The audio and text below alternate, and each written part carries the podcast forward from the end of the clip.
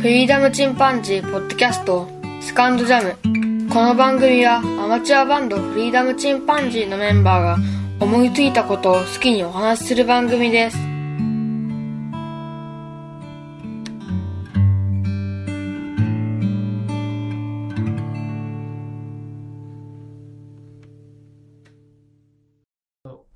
順位も出る。ドン、ドン、ドン、ドン。うんあなたはこういうふうなことに向いてるというか、資質が高いですっていうのが。そういう意味では今うん、ちなみに向いてると思う。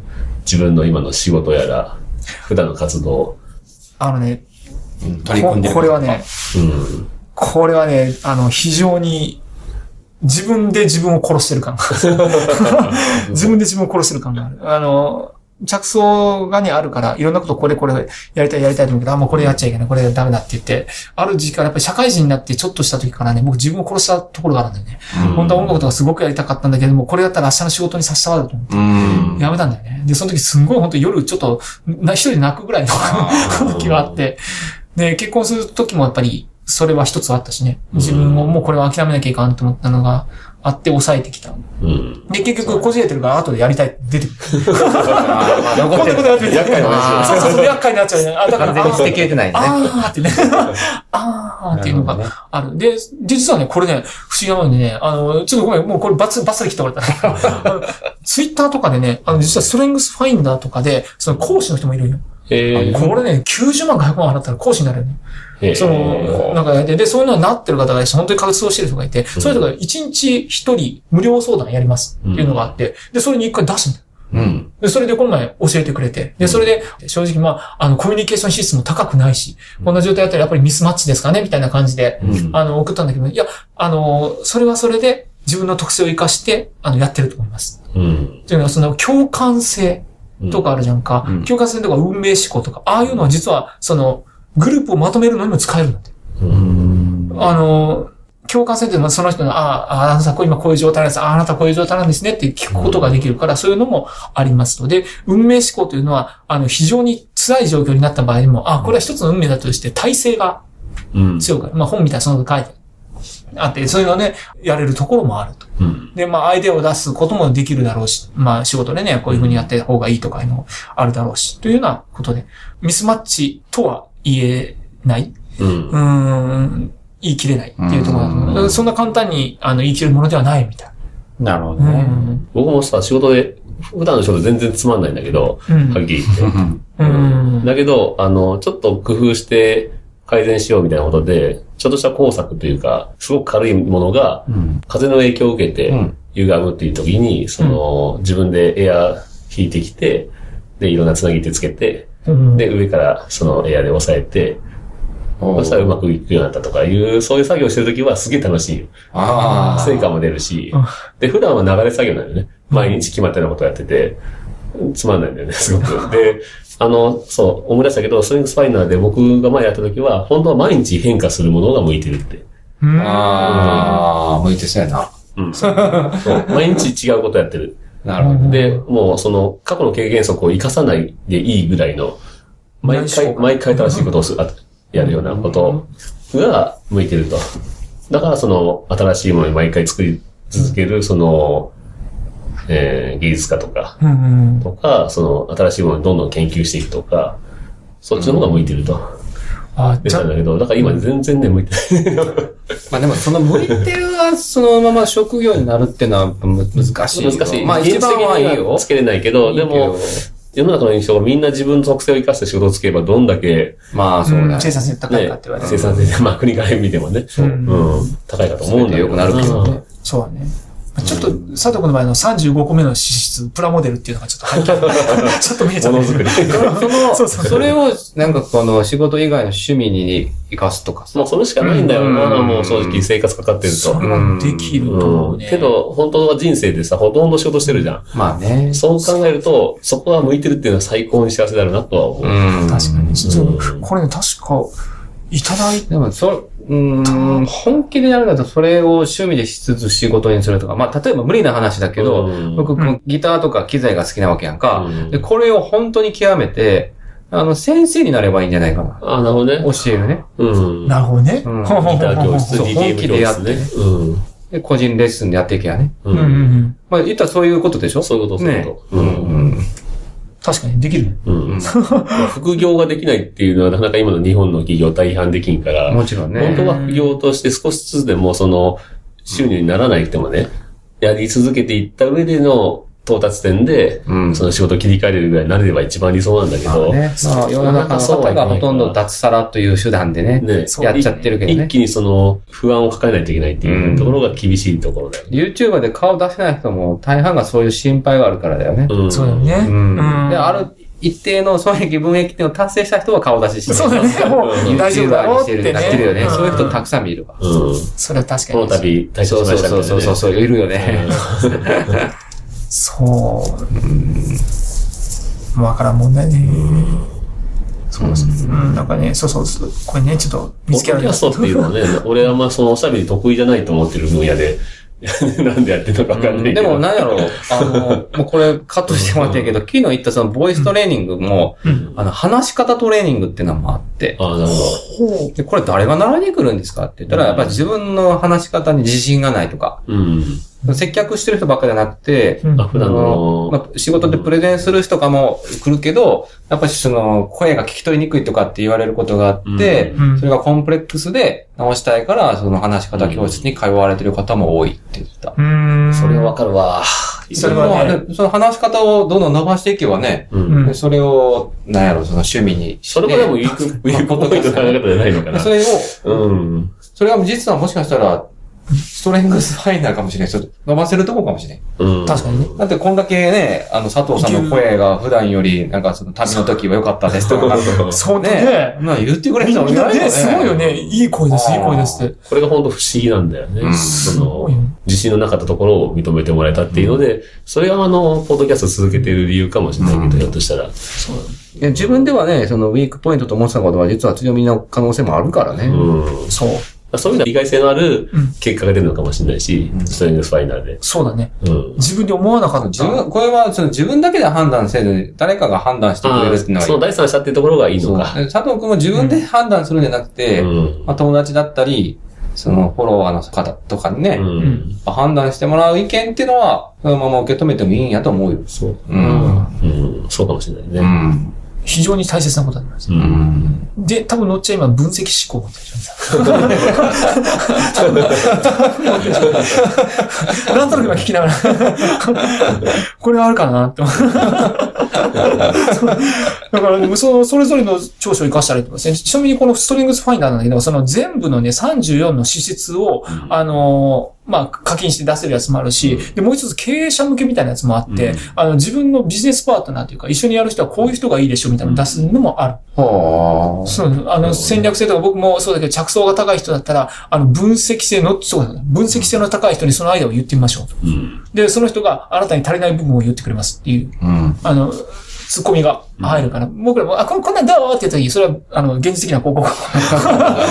これが、これが必要だねって言われた時に、ああ、なるほど。っていうのがあったりするということでございます。うちの妻の知り合いですごいそういうスピーチャル系の人うん。がいるんだけど、その人にちょっと占ってもらったら、僕が例えば起業するとしたら、このフリーダムチンパンジーの3人はすごく相性がいいですよっていう、最高のビジネスパートナーになりますっていう。うんそれぞれ全然違うタイプで、全員をに苦手なところをお互いに補える関係ですよっていうふうにうん言われたんだけど、これ、これ、やってみたいスピリチュアルバーサツ。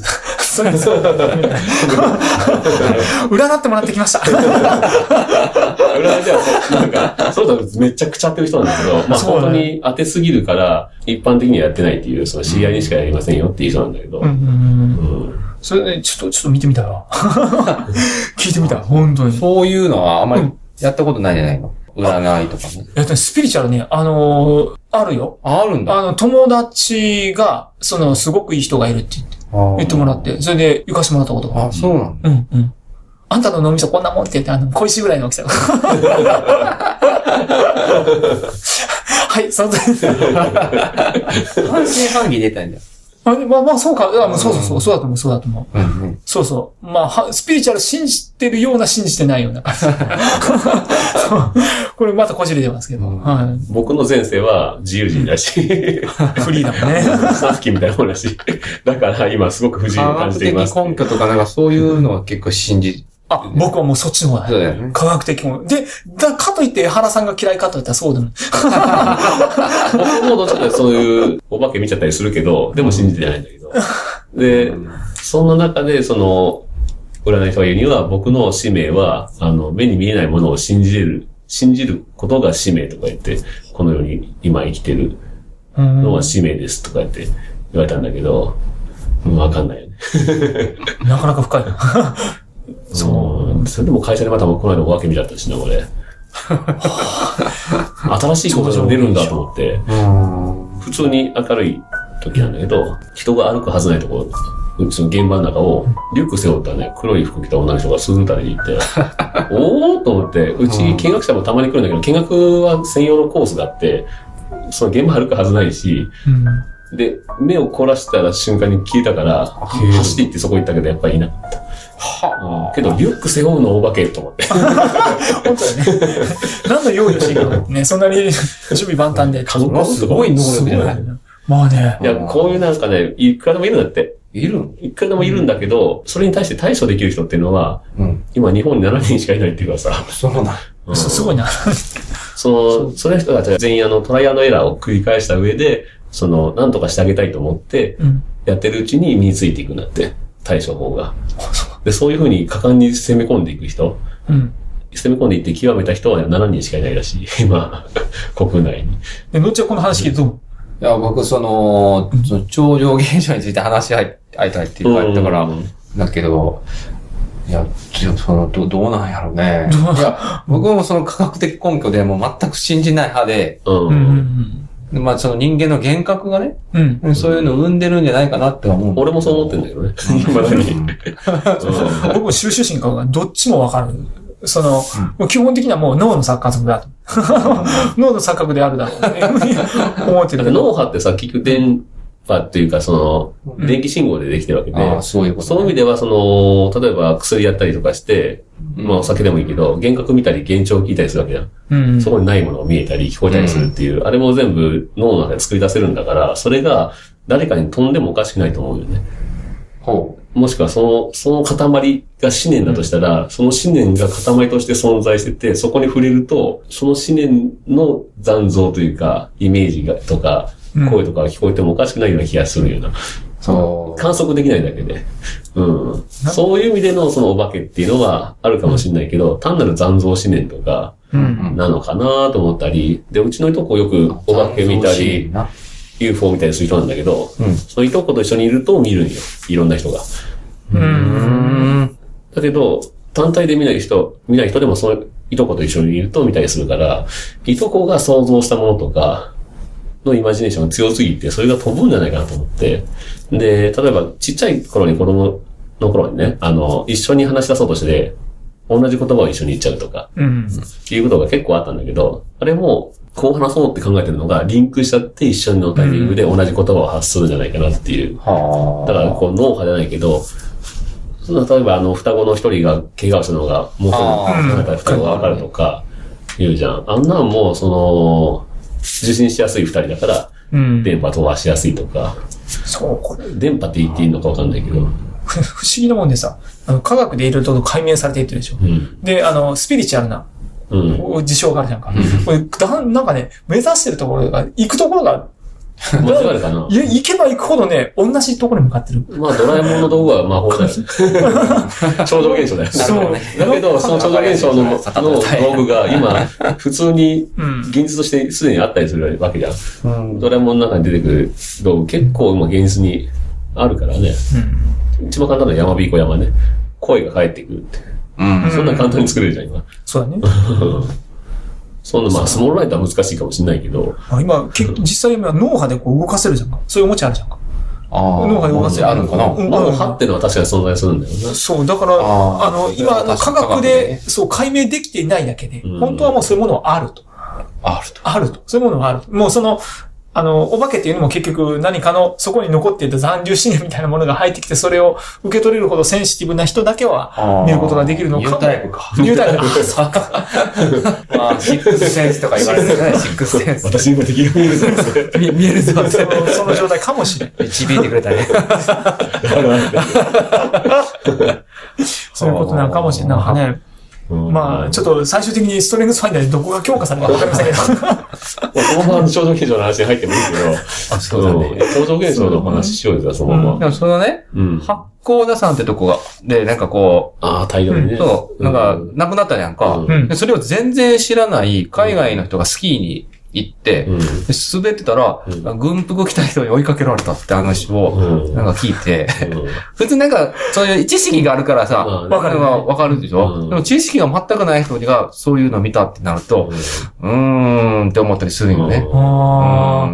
残留思念か。かな小田 さんの方にある、その、あるログハウスというか、その、別荘があるらしいんだけど、そこはもう誰も住んでなくて、うん。で、ある時になんかその、孫着の消防署に電話かかってきたのを若手が取ろうとしたら、電話番号出るらしいで、それ見て、あの、ああ、もう出なくていい、出なくていいとか言って。いや、でも電話かかってるんで出て、で、出てもズーズーって感じで、誰も出ませんでした。それはそうだろうって。で、その電話番号出ても絶対繋がらないからって。で、聞いたらその電話番号を調べたら、その誰も住んでない別荘からかかってきてんだけど、その別荘、実際一回調べに行ったんだって。誰か倒れてんじゃないかとか。で、行ったら、そもそも電話線も切れてるし、電気そのものが来てないうん。ところから、なぜか発信がある。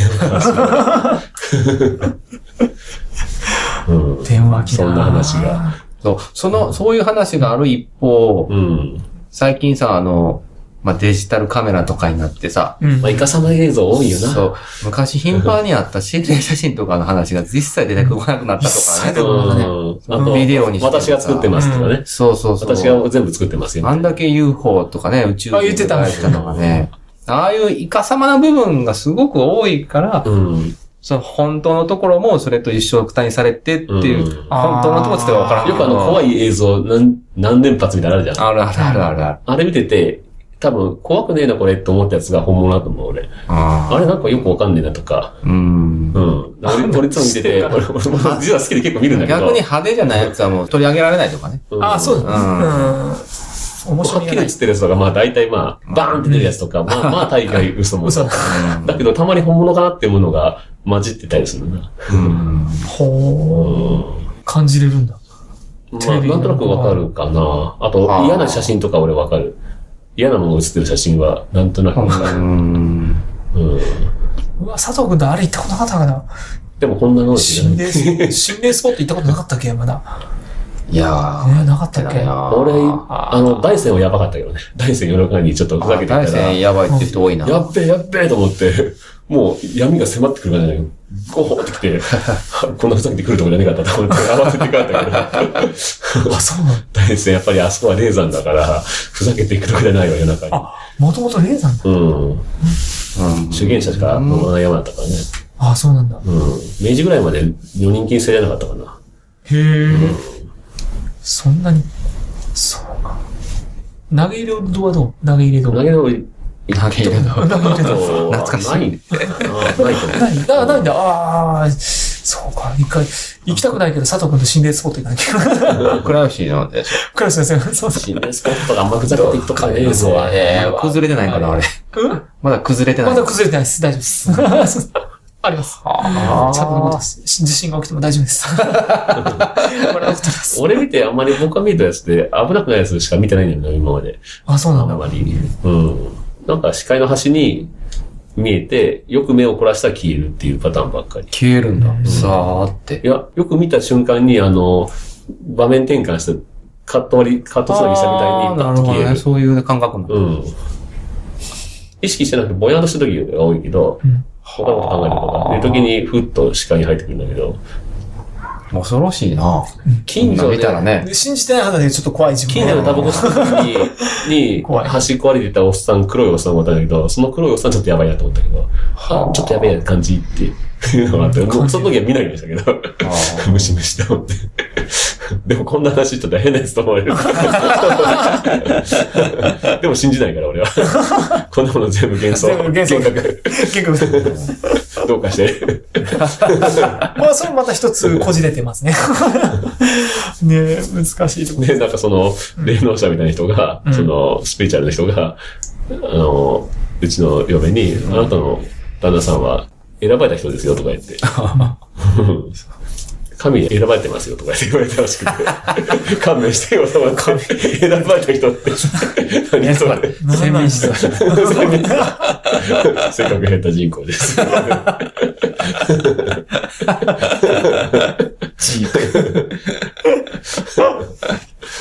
ああ、そう。うん。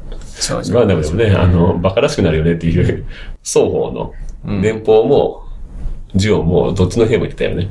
うんなんかこんなバカバカしくなるよなとか言って、会も言ってたし、あったなんかこんな、その超能力者みたいなやつがいるんじゃ、バカバカしくなるよな、みたいな。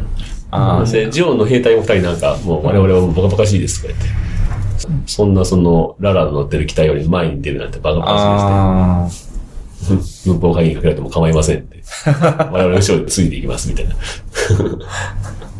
まあ、あれ、やっぱり、あれもそうだけど、先民思想に入るよね。そういう、なんか、私だけで特別とか。あ。うん。ね。そういう意味で、なんかちょっとその、現実の世界でうまくいってない人が逃げ込む世界、超常現象とか、私だけ見えるんです。特別な能力だなとか、違うみたいなうん感覚がすごく強いような気がして認めたくない。うんうんまあ、魔女狩りとかもその一環じゃない。そううんねそういうの消されてたね。そうだね、本当そうだね。大体、本当に説明しようもなければ、ね、うん証明しようもないことだから、まあね、やっぱり、その、オカルトって言われちゃう世界だよね。わかる。あれ、超常現象分かる人って、地震とか分からないですか？う地震とか分かってくれたらすげえ助かるんだけど。ん。何でもいいことに使えればいいけどな。うん。それは残留思念とかじゃないんじゃない？これ違うんだ。もう、知覚だ。運命じゃない、それこそ。残念ながらもう。どうしようもない。うん、自然と共に生きてる限り、ね。うん。うん、まあね、そうだね。人災だったね。うん。天才だけじゃなくて。うん突然わけのわからないやつに農場に移されるとかね。ああ、それはわからんな。わからんよね。ほんまやな。運命。運命。運命を信じるかって言われたらまた別の話になってくるんだけどね。うん。そうですね。運命を信じるかどうか。運命なのか偶然なのか。うんうんうん。うん映画で主人公になるやつは絶対死なないじゃないかって言われたら、死ななかったやつが主人公になってるだけですよっていう。ああ、なるほどね。そういうことだ。あるある。勝てばでも確かに負ければ族。確かにその、100人中99人が死ぬような戦場でも、生き残る一人でいるんだよね。いる。うん過去にいるそれが何不思議なん人もいるよ。だよな。彼らは一体何が、たただの運なのか。その人を取り上げたら、そうだよね。うん結果的に主そうなるよね。まあそんな感じで、ちょっと話には一緒になっちゃったんですけど、二つ分けるかもしれない。うん。ストレングスファインダー。非常に意味がわからない。と超常現象について。意味がわからない回でじゃあ全部話せたね、みんなの話。よかったよかった。まとめてくれた。めちゃくちゃですね。まあそんなところで、じゃあ今日は。まあ、そうですね。さまあ、あとは、まあ、このトークなんとかまあ8分間、編集してもらって。練習してね。キュッキュッとまとめていただいてね、すげえ。よろしくお願いします。まあこれじゃあ終わりましょうか。はいそれでは、さよなら。さよならさよなら。